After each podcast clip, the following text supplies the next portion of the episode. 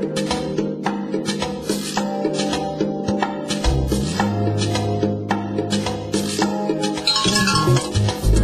人の喫茶店こんにちは。大人の喫茶店。今日の主は桜井です。えー、4ヶ月ぶりの当番です。えー冬到来、寒くなりましたね。えー皆さん風邪大丈夫ですか、えー僕はちょっと喉が痛い。えーさて、今日のお客様をご紹介します。えー西東京市で長く空手の先生をしている松岡俊光さん。えー正式に言うと、えー、合十流剣流会師範の松岡さん、えー、合十流というのはいくつかある空手の中の流派の名称、えー、剣流会は松岡さんが主催している空手教室の名称です、えー空手は東京オリンピックでは正式種目になりましたもともと世界的に人気のあるスポーツですが、えーこれをきっかけに本場の日本でもより注目されることになるかと思います。えー松岡さん、今日は大人の喫茶店にようこそ。こんにちは。松岡俊光です。今日はよろしくお願いいたします。あよろしくお願いします。えー今松岡さんを簡単にご紹介しましたが、あの空手の流派、今合十流とかそれから剣流会って言いましたけど、いろいろあるんですか？え俺がその知ってるといえばあの昔ほら漫画にあった熊を素手で殺した大山マスタスすごい有名な人いましたよね。あれぐらいしか知らないんですけれどまだたくさんあるんでしょうか？まず大山マスタツは極真会館の創始者、宗家で、一時合十流の山口豪元先生に合十流を習ったと聞いてます。えー、合十流も習ってるんだやってましたね。極真空手がゼロ発信じゃないんだそうですあね。ーあのお花でもさお茶でも流派があるように、まあ、空手もいろいろじゃあ流派ってあるわけね流派は乱立してました。えー全日本空手道連盟が昭和39年に4つの、うんえー流派を認定いたしましてそれが今、えー世界に認定されています。う。ん一つはうん。小東館流。はい。一つは合十流。はい。一つは四刀流。はい。一つは和道流。で四大会派というふうに今は言ってます。あそうするとあのマスタスさんのはまた別口になるわけだ。別ですね。ー。あの当てていいというフルコンタクト。ああそうかそうかで四大流派は伝統空手ですので、うん。ルール上は組手、相手と戦う競技においては当てない。当てない。あの寸止め。寸止めってやつ。ということですね、あああのすごい素朴なことを聞いて失礼なんですけど空手って怖くない怖くはないですねだってさあの結局簡単に言えばさ殴り合って蹴り合うじゃん痛いでしょ、だって稽古しててそんな危なくないのえっとまず稽古においては危なくはありません、えー最初型武道という捉え方で型から入りますのでこれに相当な、えー稽古の期間を要します。えっ、と型って何？型はですねまあ相手を想定して受け付き蹴りを一つの形に集大成したものです。これは型競技ということで演武要するに競技種目の一つで型というふうに言われてます。あの一人でこう舞うようにやるやつね。そうですね。あれを最初にやるわけだ。そうですね。そでその前にさらに基本がありますので受けと突きと蹴り。でこれをマスターするのにもそれ相応の期間を要します。かなりその安全にスタートできるわけ。安全がまあ第一というか、あの大会でもそうですけれども競技というふうに言われてますけれども、怪我をしない、怪我をさせないという一つのものの考え方の中で競技は行わなければならないというふうに考えてます。なる。ほどなるほど。あの今松岡さんが教えてらっしゃるのは、えーどういう人たちなんですか？えっと、要望はですね、今非常にあの低年齢化されてまして、はい。まあ、4歳からという要望もありますけれども、はい。4歳ですとまだ日本語をよく理解しない子もいるので実質的には4歳以上、まあ、上は上限はありませんけれども、ええ。今私のところでは、えー私たちが習ってる頃は大人が対象でしたけれども、ええ。今は空手の対象は、えー幼稚園児から小学校中学校、えー高校生の方が多いというふうになってます。幼稚園。幼稚園、年長さん。年中年長が今すごく増えてますね。教えてんの？へえあの今やってるのはイオンモールでやってると伺ったんですけれど、はい。イオンモールでそのカルチャー教室、はい。そこにもうなんか無数にカルチャー教室あるじゃん。あります。はい。あの中の一つでやってるの？あの中の一つですね。まあ、あの、紹介がありまして、ん。まあ、2020年に、えー東京五輪が正式種目に空手が決まったということで、まあ、イオンの方も、まあ、空手教室をはいはい。ぜひということで私に紹介があって、ええイオンカルチャークラブの、えー土曜日の空手教室ということで、まだ去年なんですけれども、スタートをいたしました。始めたんだ、はい。それまでもじゃあいろんなところで教えてらっしゃったんですか？はい。私の師匠が、まあ、足立区の方でしたので、ええ。まあ、えっと、それから数えると、それで、まあ、師匠が、えっと、亡くなって、地元に戻って、地元で自分の会を立ち上げて、まあ、独立した形なんですけれども、まあ、平成15年から、えー西東京市で教えるようになりました。ああじゃあかなりの数お弟子さんが生まれたんだろうなまあちょっと唐突なことまだ聞くんだけど、はい。空手ってさ喧嘩が好きな人が習いたいっていうのある？あの、発想的にはすごくわかります。要するに、あの、強くなりたい。うんもし人に絡まれて喧嘩を売られても、自分はそれに対応するだけの、まあ、技を身につけたいという、そういう動機の方も私はゼロではないと思います。不純だけどいるよね。俺の友達も本当に喧嘩が強くなりたいだけで空手習ってたって若い頃いたもんな。女の子は？あ女の子もいます。で、今、女の子が、あの、すごくこう注目をされてるというか、まあ、飲み込みも早くて素直という部分もあって、もちろんうちの、えー会のお弟子さんにも、女のお子さんはおります。あ割合どのぐらいですか？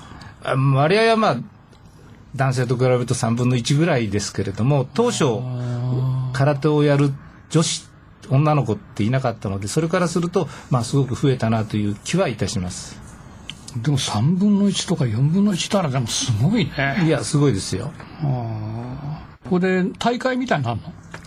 あ大会はあります。あの、西東京市は西東京市空手道連盟っていうのがありまして、えっと、西東京市の西東京市の体育協会に加盟してて秋の体育祭の中に空手道競技大会ということで地元の大会としては、まあ、一つのイベントとして毎年10月に行われてますね。え西東京市だけでやるわけ？えあのーえっと今東京都には東京都空手道連盟がありましてそれぞれ23区にはえそれぞれの区ごとに連盟はあります。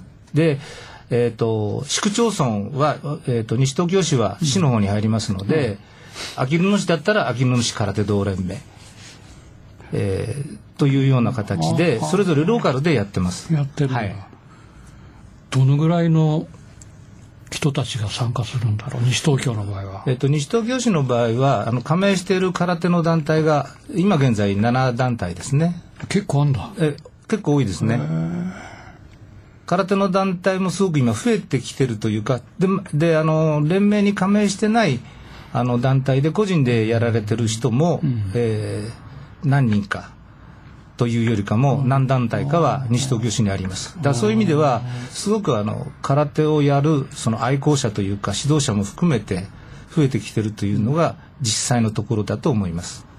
私はあの当初はあの幼稚園うちの娘が出た幼稚園が懇意にしてたんでうちの、えっと、施設をどうぞお使いくださいっていうことでしたけれども今現在は、えっと、小学校の体育館中学校の体育館。それと先ほどのイオンカルチャークラブですね。で今はあの主たる稽古場はイオン。うんイオンはまあ主たる稽古場にしたいというふうに思ってます。なぜかというと、場所を取るのがすごく大変なんですよ。あーまああの毎道場を持ってない先生ほとんどですので、例えば体育館を借りるとなると春の入学式、はいはい。あるいは卒業式、手その他も予約もいっぱいだ。手続きもしなければいけないし調整もしなければいけないしじゃあ取れない時どうするかってなるとそれ私全部一人でやってますので場所取りだけでも結構時間を使いますね。でイオンカルチャーはもう固定されてますのであそっか。もう時間も、えっと、場所もまあ一番いいのは空調も効いてるのであそっか。これが一番まあ大きな利点ですね。真冬の体育館はもう氷のみ氷みたいな板の間ですので環境はもうあ本当にね。うん劣悪ですよね。あのあのイオンの方じゃ週に何回？週はあの当初、まあ、土曜日がいいだろうっていうことで、土曜日の子ども空手道教室ということで当初はやっぱりあの4月スタートだったですけれども、お弟子さんが、まあ、来ませんでした。で7月に、まあ、あの3人集まったのでスタートをして、えー土曜日の、えー空手道教室でスタートして今現在あの12名になりまして、それで12名のうちまあ、あのどうしても今土曜日があの学校行事が入ったりしますので、えっと、月のうちに2日も3日も休む子が出てきたのでじゃあその振り替えで何かいい方法はないかということで木曜日を先週から、えースタートすることになりました。子供の見ててさ親もなんか親だってまだ若いから俺もやりてえなとかいうのが出そうだけど。いや、その通りです。うちもあの、二人ほどやりたいというふうに言ってたんですけど、まあ、今ご存知のように、あの、夫婦共稼ぎの家庭がすごく多くて、やりたい気持ちがありつつも、まあ、結果的にはあの、踏み切れなかったっていうことですけれども、二人の方は、お子さんとやりたいというふうに意思表示はしてきましたね。なるほど。松岡さんの空手の経験っていうかデビュー年数ってどのどのぐらいあるの？デビューというか、まあ、あの心の中にも空手をやりたいというふうに長いこと思ってて、まあ、あの動機はあれですよね。もう単純でまあ強くなりたいっていう動機だったというふうに記男の子だもんね。ね。そりゃそうだよね。うんあじゃあとりあえずえっ、とまずこの辺で前半終わろうか。えー休憩の時間に音楽を一曲松岡さんのかけます、はい。何が何かいい曲あれば言ってください。はい、ビートルズの「Can't Buy Me Love」をお願いします。え武道の先生がビートルズ？なんか似合わビートルズ好きなんです。好きなの。ビートルズ世代ですので。あそういえばそうか。はい。わかりました。ありがとうございます。はいじゃあ、えービートルズでいきましょう。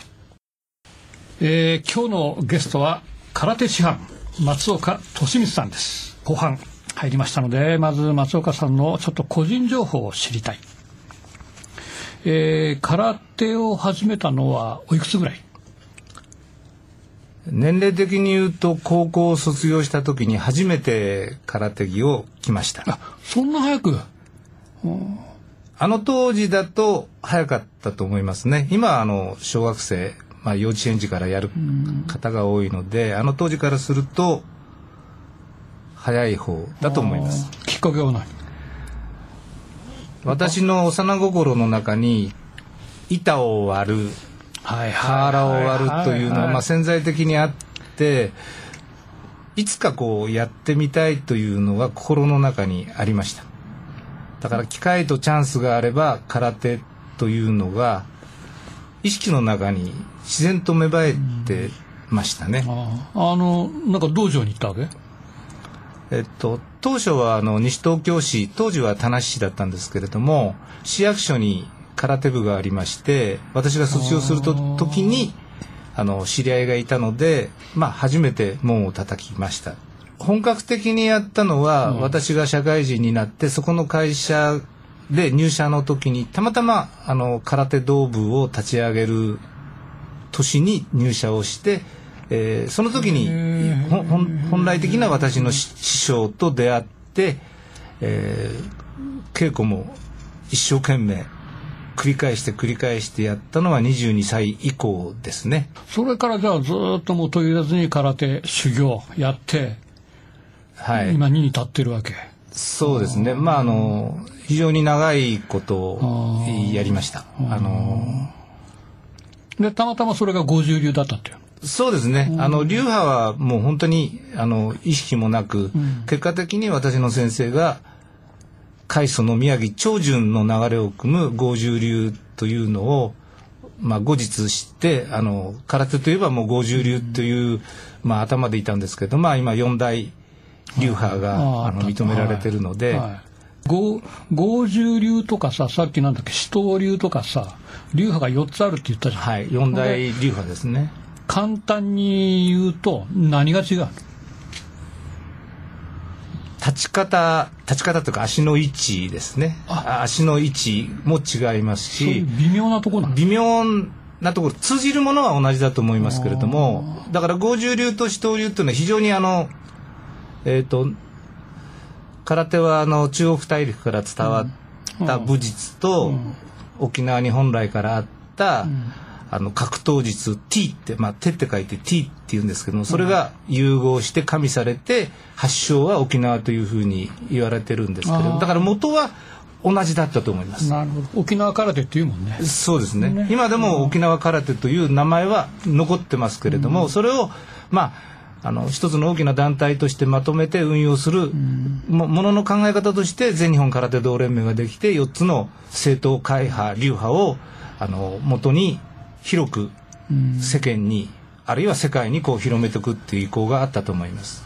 なんかさ、聞いた話はさ、あの、空手っていうのはさ、要するに武器を取り上げられた人たちがはい。戦うために、はい。素手で戦うために、はい。えーいろんなことを学んだのが発祥だっていうんだけど、それは本当なの？それはあのそういうふうに言われてます。あの沖縄は昔あの琉球王国。あ琉球琉球って言われてましたね。はい切って持ってますよ。で、はい。えっ、と刀狩り金武政策が二度取られたんですけれどもその時にはあその戦うものがないので要するに都市空間でというのは一説としては言われてることなんで間違いのないことだと思います。独立されて県流会を立ち上げたのが、え平成15年ですね。ー平成15年。今何年？平成30年30年だから15年です、ね。もう15年経ったええまあ、あっという間に15年経ちました。あーで県流会でいろいろお弟子さんの子供たち大人たちを教えてでそこでこう段は段取れるわけ。あのほとんど他の会、まあ会派というか、あの、えー団体というか、うん。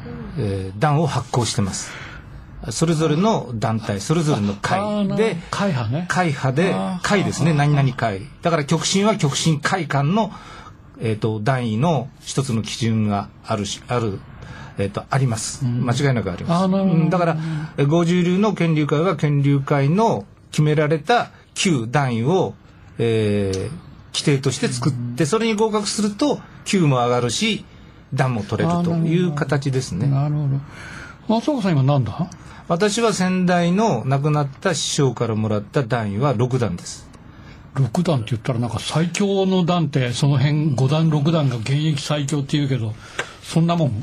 そういうの？いや、あの、ご誤解がよくあるんですけれども、例えば3段より6段の方が強いというふうに、イコールでは結びつかないんですね。この、この武道の世界では。例えば貢献であるとか、将来あー。この人に託すとか、えっと、どうしても年齢とともにスピード、えだよなーは遅くなりますよね。ですから若い人の方が見栄えはいいけれども、あの、そういったものを全て総合的に判断をして、段というものは発行していると思います。一部ね。全てではありませんけれども。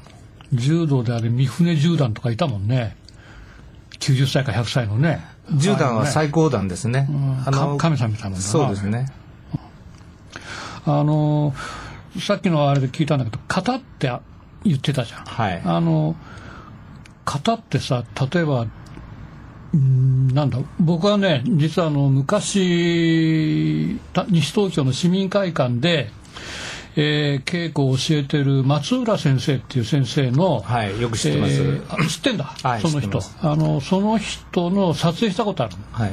でそしたらそこで7型とか17型とか12型とか数字が入ってその型を撮影したことがあるんだけどでそれってさあのいろんな型があるのだから伝承の方はそれぞれ先生が考案されたものが多いのでえそれをマスターするとなると非常に奥深いものがあるので技にも意味がありますので。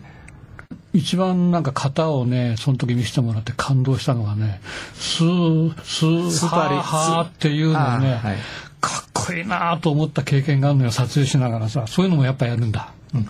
あの流の一つの特徴に息吹ってあるんですけれども多分あの今のはあの腹式呼吸を鍛錬型として三戦という型の息吹でススーハーって言うあさっき言ってましたけれども、えっと、それの型ではないかなと。まあかっこいいというか、あの初めて見る方はあすごいなというふうに多分思います、まあ、観客に感動を与えて本人もその技をマスターした時に、えっと、マスターしたその喜びというのは当然あの感じると思います。でいずーっと一筋で合十流空手の師範をやってらっしゃると思ったら実は聞いてみると松岡さんがやってることはえーっと浄土。あ浄土、はいはい。えーっと漢字で見たら杖の道であるよね。ねはい。浄土って何？あのよく警察署の前に、まあ、おまわりさんが長い棒を持ってますね。あ持ってるあれが、あの、杖、杖なんですけれども、警察官が持ってる場合、あれを刑杖つってます。杖そのものなんですね。杖そのもの。杖と書いて、これを杖と呼びますので、はいはいはいで、この杖そのものは、全日本剣道連盟浄土部会というところに所属をしてす、剣剣道のけ中剣道の中の一つなんです。全日本剣道連盟があって、居合道があって、まあ、もろもろあると思うんですその中の一つに浄土部会っていうのがあって、そこで、あの、浄そその一つの流れを、流れの中で私は浄を、まあ、えっ、と、やってました。浄浄も段持ち？浄はあの、5段まで取りました。えすっげえいや、あの、4段から難しいですね。まあ正直5段は2度落ちましたね。あで私はもう自分では絶対落ちないと思ったんだけれどもやっぱなんかミスがあったんでしょうね。あのこうじゃああの警察で棒を持ってそのまあまあ門番さんみたいにやってるのがあるでしょ？うんはい。でああいう人にはこう教えたりするの？あの私は教えてないですけれども、あの城の武装権之助という一つの流れを組んだその城の流れの中でそれぞれの先生が警視庁に、えー指導に行ってるというのは事実です。はあそれとなんだ？えーっとなんとか県太極拳はあの日本でいうそのラジオ体操代わりに中国では行われてるもんだっていう私はもうそういう軽い認識だったんですね。うんうんこれはまあ奥さんと一緒に健康のためにあのいろいろテレビで見たりあるいは人に聞いたりということである時期をきっかけに、えっと週2回あのやってってそれがもう今ちょうど10年やってんの。太極拳になりましたね。あのさおじいちゃんおばあちゃんがさお寺の境内でさいろんなところでさなんかスローモーションみたいのやってんじゃん。スロー。あれあれが太極拳だ、太極拳ですね。で、太極拳はもうあの、力を抜く、力を抜く、力を抜くんで、どうしてもこう、動きがゆったりとして、それで、私が見てていいのは、やっぱし、年配の方で60になっても70になっても80になってもやられてる方がすごく多いと。あの剣って書いてあるからにこれも格闘技？あ、これはあの、太極拳は、中に入ると実際はいろんな種類があります。あの剣を使ったり、えっと、棒を使ったりいろいろな流れがあります。なるほど。あの、あのまあ、僕はね、あの、空手を見てね、最初に感動したのはね、その、田無で松浦さんっていう方の、えー稽古を見て感動したんだけど、子供たちが一生懸命やってる。うん今の子たちってさ、喧嘩しないじゃん。で、外で暴れ回れないじゃん。都都会の子たちって、この辺でもそうだけど。で、だからあの、人を殴ったり殴られたり痛みも知らないじゃんだからへっちゃらで人傷つけるっていうのは多分あると思うのねで家庭ってさ意外と礼儀って教えないじゃん。そういうのも。で実はねそれらの全て含まれてるのがね俺あの空手だっていうふうに直感的に思ったことがあるの。これをやったらいじめなくなるんじゃないかっていうのも思ったことあるんだけどあのそのあたり松岡さんはどういうふうに思う？子どもたちをその教育傾向を通して。あのいじめをなくす抑止力にはもう非常に私はなると思います。空手を通して忍耐、うん。国旗心礼節正義、勇気などの最終的目的なんですけれども人間が成長して人格の形成に役立てばというふうに思ってます。すごいよね。でもさ空手ってそれ全部多分含まれてるよねほであの稽古でずっとそれは身につくような気俺はする。武道の中の格闘技の中で本当に体同士がぶつかり合うぶつかり合う空手。これが一番だと思う。だから素晴らしいお仕事されてるなっていうふうには俺は思うわな。ありがとうございます。で、えー、この辺でそろそろ時間が来たんだけど、えー、最後に何、えー、かおっしゃることある？2020年東京五輪偽種目になりましたので、えー、多分日本はあのメダルラッシュにはなると思います。ただその次に2024年、えー、これパリ五輪でその2年あ4年後にはアメリカのロスロサンゼルスがオリンピックに確定してますのであの継続は力ということですので東京五輪だけで終わらずにパリ大会、うん、ロサンゼルス大会、うん、さらに固定の競技種目として空手に携わるものとしてはあの願ってます。そうだね。でもこれから東京五輪まであの空手ブーム多分来ると思う。でその時に生徒さんも増えるからあの指導をしっかりお願いしますよ。いやありがとうございます、ね、あの先生に。たくさん生徒さん来てくれると嬉しいしね。